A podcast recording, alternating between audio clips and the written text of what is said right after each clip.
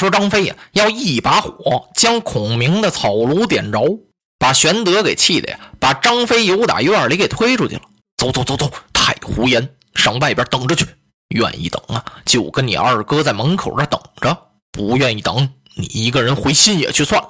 那意思，你回家吧你。哎呦，吓得三将军摇了摇头啊，不敢再说什么了，气哼哼的呀，在院里出去了。玄德二次来到草堂前呀，哎，先生醒了。哎，哎呀呀，行了。玄德乐了，可睡醒了。他刚要登台阶啊，进草堂跟先生说个话，谁知道这先生啊翻了个身儿。呼的一下又睡了，玄德继续站这儿等着，又等了一个时辰。古代年间那一个时辰，按现在钟点来说呀，那是俩钟头啊。站的玄德腿都直抖，浑身酸痛啊。他真想找个地方坐一坐，不能坐下，再站一会儿吧，说不定先生就要醒了。玄德刚想到这儿，就听草堂里边有人说话：“哎呀，好睡，大叫谁先觉？”平生自我知，草堂春睡足。窗外日迟迟，童儿何在？啊，先生，小童儿赶忙跑过去了。家中可有俗客到来？启禀先生，皇叔刘备在此立候多时了。那你为何不来早报一声？皇叔不让惊动先生，容我更衣迎接将军。说完了，孔明起来了。到后边换衣裳去了，又等了老大半天。孔明先生是更衣而出啊，换完了衣裳，打里边出来了。玄德这么一看呀，呀，心里是惊喜非常啊。他只见这位孔明先生是身高八尺，面如冠玉，眉分八彩，目似朗星，鼻如玉柱，口似丹珠，两耳有轮，头戴冠巾，身披鹤氅，飘飘然有神仙之感呢。玄德赶忙上前施礼呀，渔夫刘备久闻先生大名，如雷贯耳，曾两次前来拜访，未得一见，留下了一封书信，不知先生可曾看过？孔明还礼，亮乃南阳野人，疏懒成性，吕蒙将军往临，不胜愧难呐，真有学问呢。就说呀，让你白跑了好几趟啊，我真有点不好意思了。两个人叙礼已毕，分宾主落座。童儿把茶给打过来了。昨天我看了将军的一封书信，这一封书信写的是忧国忧民呢，所恨的就是我诸葛亮年幼才疏，恐怕有误下问呢。玄德一听，赶忙拱手：“先生太谦了。司马德操和徐元直都跟我说过，先生啊，先生有匡扶宇宙之才，吞吐天地之志，他们岂能虚谈呢？哎呀，将军呐，德操与元直都是当今之高士啊，亮不过是一耕夫，我就是个农民，怎敢谈天下大事？二公谬举呀！将军为何舍美玉？”而来求顽石呢？孔明这意思就是说呀，司马德操和徐元直啊，都是世间之美玉啊，你怎么不去求他们呢？来到隆中求我这块石头啊？哎，这二位虽然推荐我呀，可是他们荐举错了。玄德听到这儿，拱了拱手：“哎呀，先生您太谦了。常言说，大贤学成文武之业，应立身行道于当时，扬名于后世啊，以显父母，此为孝也。”救民于水火之中，治军于尧舜之道，此为忠也。孔子上游列国，教化世人呐。先生抱经世之才，岂可空老于林泉之下？愿先生以天下苍生为念，开备于鲁于赐教。玄德这番话说的呀，非常客气，但是也很有道理。他说：“像先生您这么大的本领啊，您怎么能够不出得山来为国报效呢？”既能扬名后世，还增光耀祖，您这不是就尽了孝了吗？救民于水火，搭救了老百姓。皇帝身边要有您这样的名臣，那么这个皇帝也会是个好皇帝。那么您也算尽了忠了。孔夫子学问大不大？那么大的学问，他周游列国，教化了很多人呢。先生，您这么大的才学，怎么能够就空老于林泉之下？您就在隆中这儿抱头一忍了？先生啊，您应该以天下苍生为念，您开导开导我，教我点办法吧。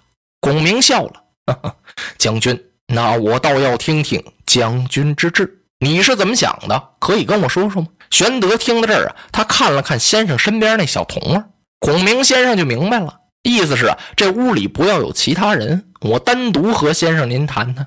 作为玄德也没法说，说你出去，自己的人行啊，你们两相退下。先生的书童那自己怎么好意思？孔明先生朝小书童摆了摆手，小书童就退出去了。这个小书童啊，很聪明，出去之后啊，他还把门给带上了。玄德很高兴啊。这时，玄德呀，往孔明先生跟前坐了坐。先生啊，汉室倾颓，奸臣窃命，背不量力，欲伸大义于天下，而治数浅短，岂无所救？为先生开其愚而整其恶，实为万幸。说这几句话呀，玄德的眼泪差点掉下来。他说：“现在呀，汉室衰落，奸臣霸占着朝纲，皇帝受着欺负。”我知道自己啊无才无德，没有力量，可是我还想呢为天下深明大义，恨只恨呢自己想不出办法来，以至于这些年我东奔西跑，直到今天呢没有一点成就。可是呢我又不肯就此罢休，为此我特地来拜求先生，请先生您指教指教我应该怎么办。这几句话说完之后啊，孔明很感动。他感动什么呢？他听出来啊，玄德是实心实意，把自己的心事全说出来了，就像战国时期燕昭王一见乐毅就把自己的心里话全掏出来一样啊。孔明呢，也就赤诚相见了，把自己这些年来呀，在隆中苦读、纵观天下大事及自己的一些想法啊，就说出来了。将军呢，自从董卓造逆以来，天下豪杰并起。曹操势不及袁绍啊，而竟能克绍者，非为天时，亦以人谋也。今操以拥百万之众，挟天子以令诸侯，此诚不可与争锋啊！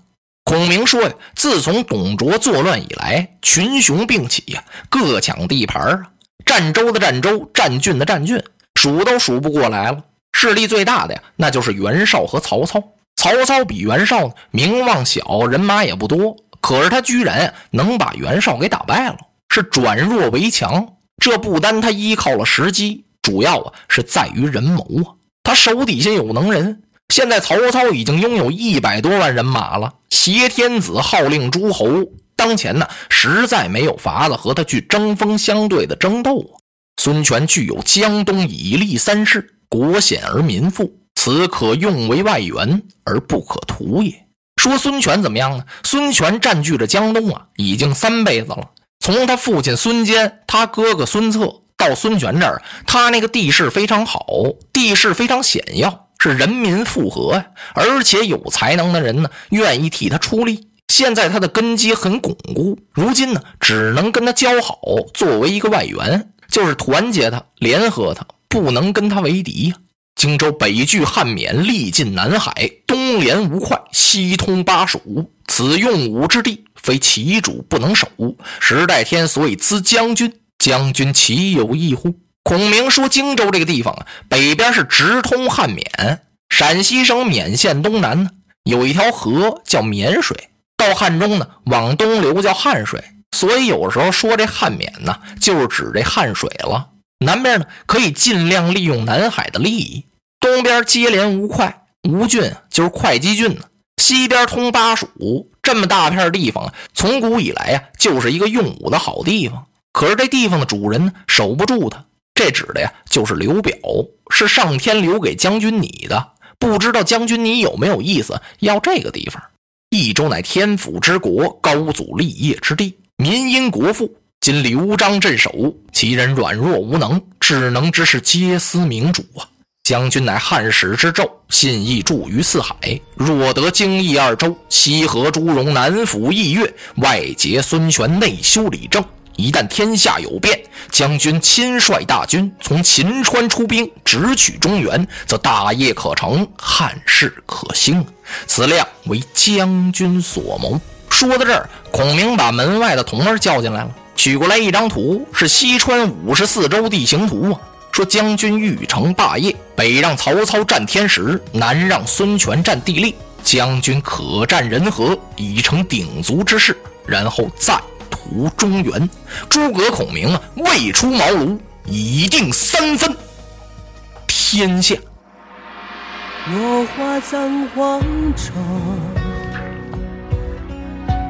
花蝶各西东。千年之后的我，重复着相同的梦。恍惚中。